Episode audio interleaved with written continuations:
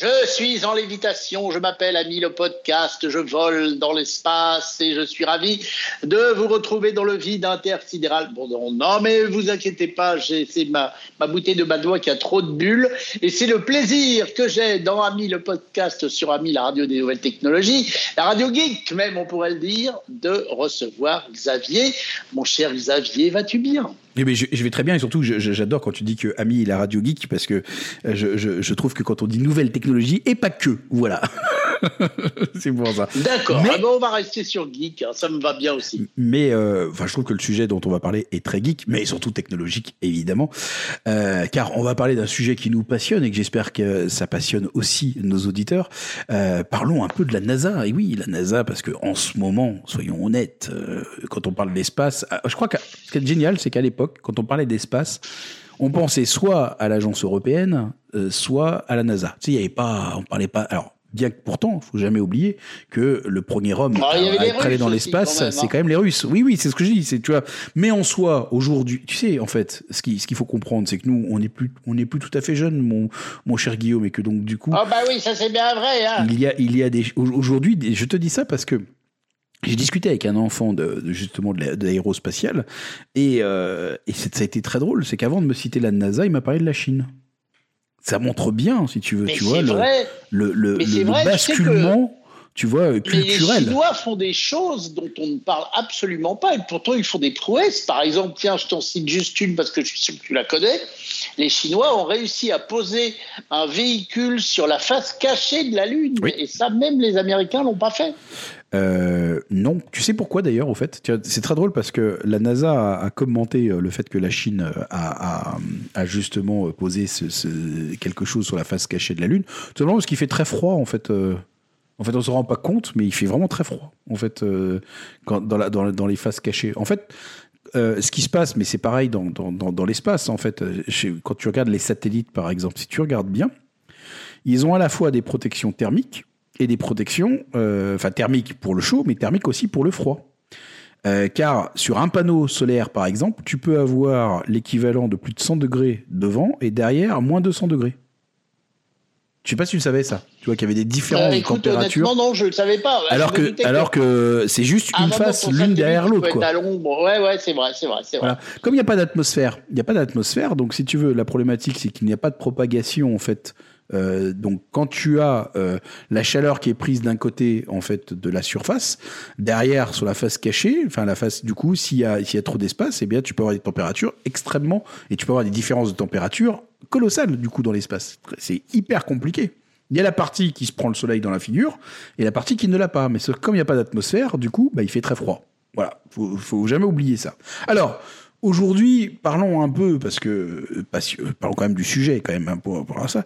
Est-ce est que tu es au courant que la NASA va vouloir s'écraser sur Mars? Est-ce que tu as entendu parler de ça?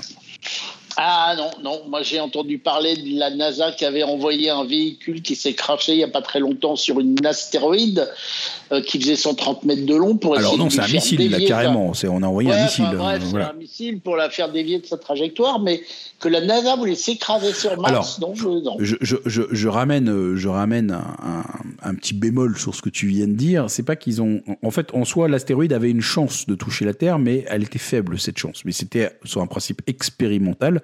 On en a profité pour se dire tiens, on a une météorite qui vient dans notre direction. Voyons voir si on est capable de dévier cette trajectoire ce qui était drôle d'une certaine façon pour on va dire les humoristes euh, qui ont commenté à ce moment-là, c'est qu'ils ont ils ont fait comprendre euh, que euh, ce serait dommage qu'on se rate, tu vois, et que tout d'un coup elle n'était pas sur notre trajectoire et que là maintenant elle est à 100% sur notre trajectoire. Ah bah oui, ce serait dommage, c'est vrai. Ça aurait été très... Armageddon mais à l'envers. Exactement. non, alors en fait, quand je te dis qu'ils veulent s'écraser sur masse, c'est surtout qu'ils ont une très bonne raison pour ça. Hein. Donc ils ont créé un dispositif qui s'appelle le Shield qui, permettrait du coup de protéger un atterrisseur lors de l'impact à grande vitesse. Hein euh, parce que je sais pas si tu le sais, mais en fait depuis le début de l'aérospatial et même on va dire de l'aéronautique, on peut même pas parler. On, va dire que ce, que ce dont je te parle, ça date de l'aéronautique. La question de l'atterrissage a toujours été, on va dire, la principale préoccupation euh, pour des raisons qui sont tout à fait évidente, n'est-ce pas, mon, mon, Richard quoi? Bah oui, ça ne doit pas être tout simple hein, de faire atterrir un véhicule sur Mars. Non, mais même à la base, je veux dire, juste de se dire, tiens, par exemple, j'ai un hydravion, je, je, enfin, j'ai un avion, je veux qu'il atterrisse sur l'eau. Exemple, ah bah oui. ou qu'il atterrisse même sur un porte-avions, tu vas te dire quand même, il y a quand même des, des, des choses à envisager, quoi, tu vois, de, sur ce principe-là. On en parlera d'ailleurs, il y a plein de trucs, plein d'anecdotes à raconter, euh, euh, car j'avais produit à l'époque pour pour euh, pour une grande chaîne de télévision nationale un documentaire sur le Charles de Gaulle où on a eu la chance d'y être pendant trois mois. C'était génial. Euh, on en reparlera un autre jour. donc en fait, cette préoccupation justement d'amérissage, d'atterrissage, de mince, comment on dit pour la lune bah, À l'unis à l'unissage, voilà, exactement. Euh, ça a toujours été euh, évidemment ce problème. Et la, la, NASA ambitionne désormais de changer en fait euh, cet état de fait. Et au lieu de s'embêter en fait à développer des systèmes pour se poser l'appareil délicatement, etc. En fait, elle envisage maintenant de laisser de laisser l'appareil se percuter au sol à toute vitesse.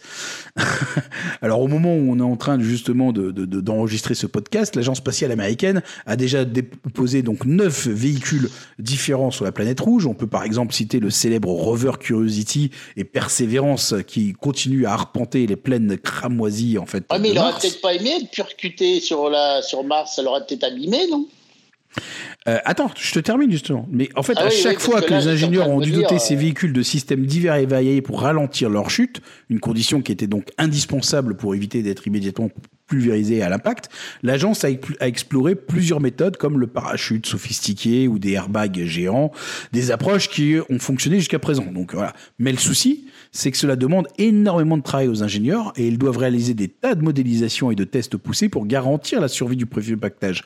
Parce que quand on voit un truc sur la NASA, t'as intérêt, enfin sur la NASA, pardon, sur Mars, t'as intérêt à être sûr de te dire, euh, on l'a développé, on l'a envoyé, ça nous a coûté bonbon, ça a intérêt à fonctionner, quoi, tu vois. Ah bah c'est clair. Donc du coup, la NASA s'est légitimement posé la question de savoir est-ce que euh, c'était euh, nécessaire de faire toutes ces toutes ces démarches. Et donc du coup, euh, ils sont ils sont dit justement de par ce questionnement qu'est né le Simple High Impact Energy Landing Device, hein, qui veut ah, dire SHIELD. Hein, Simplified High Impact Energy Landing Device, S-H-I-E-L-D, SHIELD. Bah, c'est un atterrisseur donc expérimental sans aucun système de freinage embarqué. À la place, ils ont conçu en fait pour absorber un impact très violent pour avoir euh, foncé la tête baissée vers la, la, la, planète Mars. Et pour y parvenir, la NASA s'est appuyée sur l'expertise donc de Velibor Karmukovic, pardon, excusez-moi si je l'ai, un ingénieur célèbre pour le Jet Propulsion Lab, qui a mené de longues carrières dans l'industrie automobile en tant que spécialiste des crash tests. Ah oui, ça, ça avait du sens quelque part Logique. par rapport à ça. Et donc, l'objectif est de protéger l'engin. Ils, donc, ils ont imaginé une structure en accordéon positionnée sous la capsule. Elle est conçue pour se replier sur elle-même à l'impact. Ça permet d'amortir la violence de la collision pour protéger la partie importante du véhicule un peu comme la partie avant en fait d'un véhicule moderne, tu sais, qui s'écrase, tu sais, aujourd'hui maintenant ouais, on, est, voilà, et en plus il y a tous les trucs pour euh, la partie piéton, etc. En tout cas, tu vas me dire, bah c'est très bien quand même, enfin bon, euh, quand on va à Mars et qu'on est euh, sur une orbite de Mars, on est quand même à 24 000 km/h, non? C'est pas une petite vitesse non plus, comme on dit ça. Alors, peut-être quand même le ralentir avant. Alors justement, voilà, on, on, y va donc. Euh, donc jusqu'à preuve du contraire, en fait, euh, actuellement, l'humanité n'est absolument pas capable de construire un engin capable de survivre à un impact aussi violent que 24 000 km/h. On est bien d'accord, hein voilà. Mais heureusement, les ingénieurs peuvent compter justement sur quelque chose dont on a parlé juste avant en parlant des températures extrêmes, c'est que quand même Mars a une, une atmosphère. Faut pas l'oublier par rapport à ça. Et donc même si elle est beaucoup moins dense que celle que de la Terre, elle oppose quand même une résistance significative lorsque l'engin s'approche. Donc en pratique, lorsque justement il y a euh, une partie euh, orbitale qui se fait juste avant de rentrer dans l'atmosphère, le véhicule euh, donc est à 24 000 km/h et en tout cas lorsqu'elle va rentrer en fait dans l'atmosphère, elle va considérablement ralentir et qu'aujourd'hui aujourd'hui selon en fait tout simplement ce qu'a ce que, ce que la NASA a pu faire, elle, elle elle se dit qu'il faudrait euh, qu'elle puisse amortir 200 km heure. Voilà. Donc ça reste quand même une vitesse quand même importante, 200 km heure, parce qu'aujourd'hui, je pense que si tu te craches avec ta voiture à 200 km heure, à mon avis, il y a quand même bobo, quoi. En tout cas, ce qu'il y a Oui, mais c'est quand même mieux que 24 000. On est d'accord. Euh, les 24 000, c'est c'est naturel en fait. Du coup, euh, elle rentre dans l'atmosphère tout doucement. En fait, elle rentre pas tête, baissée. Elle, continue à faire des circonvolutions en fait autour du autour de la planète et elle, pénètre tranquillement dans l'atmosphère jusqu'à justement euh, arriver à un moment où elle chutera parce que la gravité la rappellera. Évidemment, on, sait bien le truc. En tout cas, ce qui est sûr, c'est que le test a été concluant. Après, à ce qu'ils aient assemblé un prototype, l'équipe a cherché donc du coup à reproduire les contraintes des 200 km/h sur Terre. Hein. Donc, ils ont tout simplement hissé sur une hauteur de 27 mètres de haut. Euh, du coup, ils ont alors, vous pouvez le voir sur Internet, hein, vous tapez Shield NASA, vous verrez des photos de, tout le montage, d'une de, version donc verticale de la zone de crash test. Euh, la hauteur, en tout cas, a permis de, de percuter euh, une plaque d'acier en contrebas à 177 km/h, hein, donc on n'est pas très loin des 200 heures. Euh, et, euh, et du coup, l'impact donc a été quand même très violent. Il y a une force d'en fait 1 million de newtons qui s'est exercée contre le, le Shield. Et lorsqu'ils ont ouvert la capsule, les ingénieurs ont eu le plaisir de constater que toute l'électronique était encore en parfait fonctionnement et que même le smartphone qui a été placé par curiosité a survécu. Seuls quelques morceaux de plastique peu importants ont cédé. Ce test est donc est un grand succès de la part de la NASA. Ils ont prouvé que le concept était viable et que l'équipe d'ingénieurs va désormais peaufiner le Shield pour l'adapter sur de véritables véhicules martiens.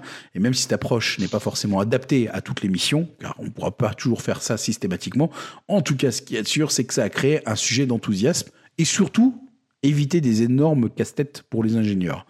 Et la question aussi qui se posait juste derrière, c'était de se dire est-ce qu'on va arriver à un standard par rapport à ça?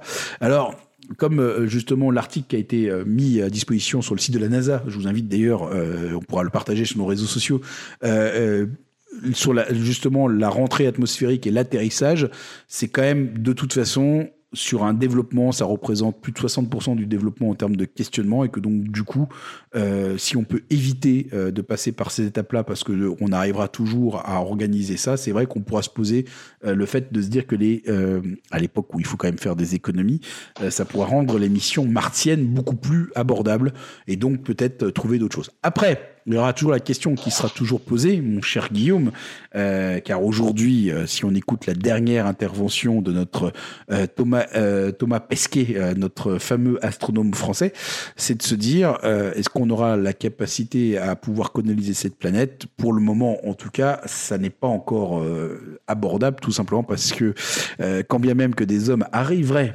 à arriverait sur Mars, nous n'aurions pas les muscles nécessaires pour pouvoir nous lever. Euh, et donc, du coup, il faudra toujours se poser cette question, est-ce que ce sera envisageable?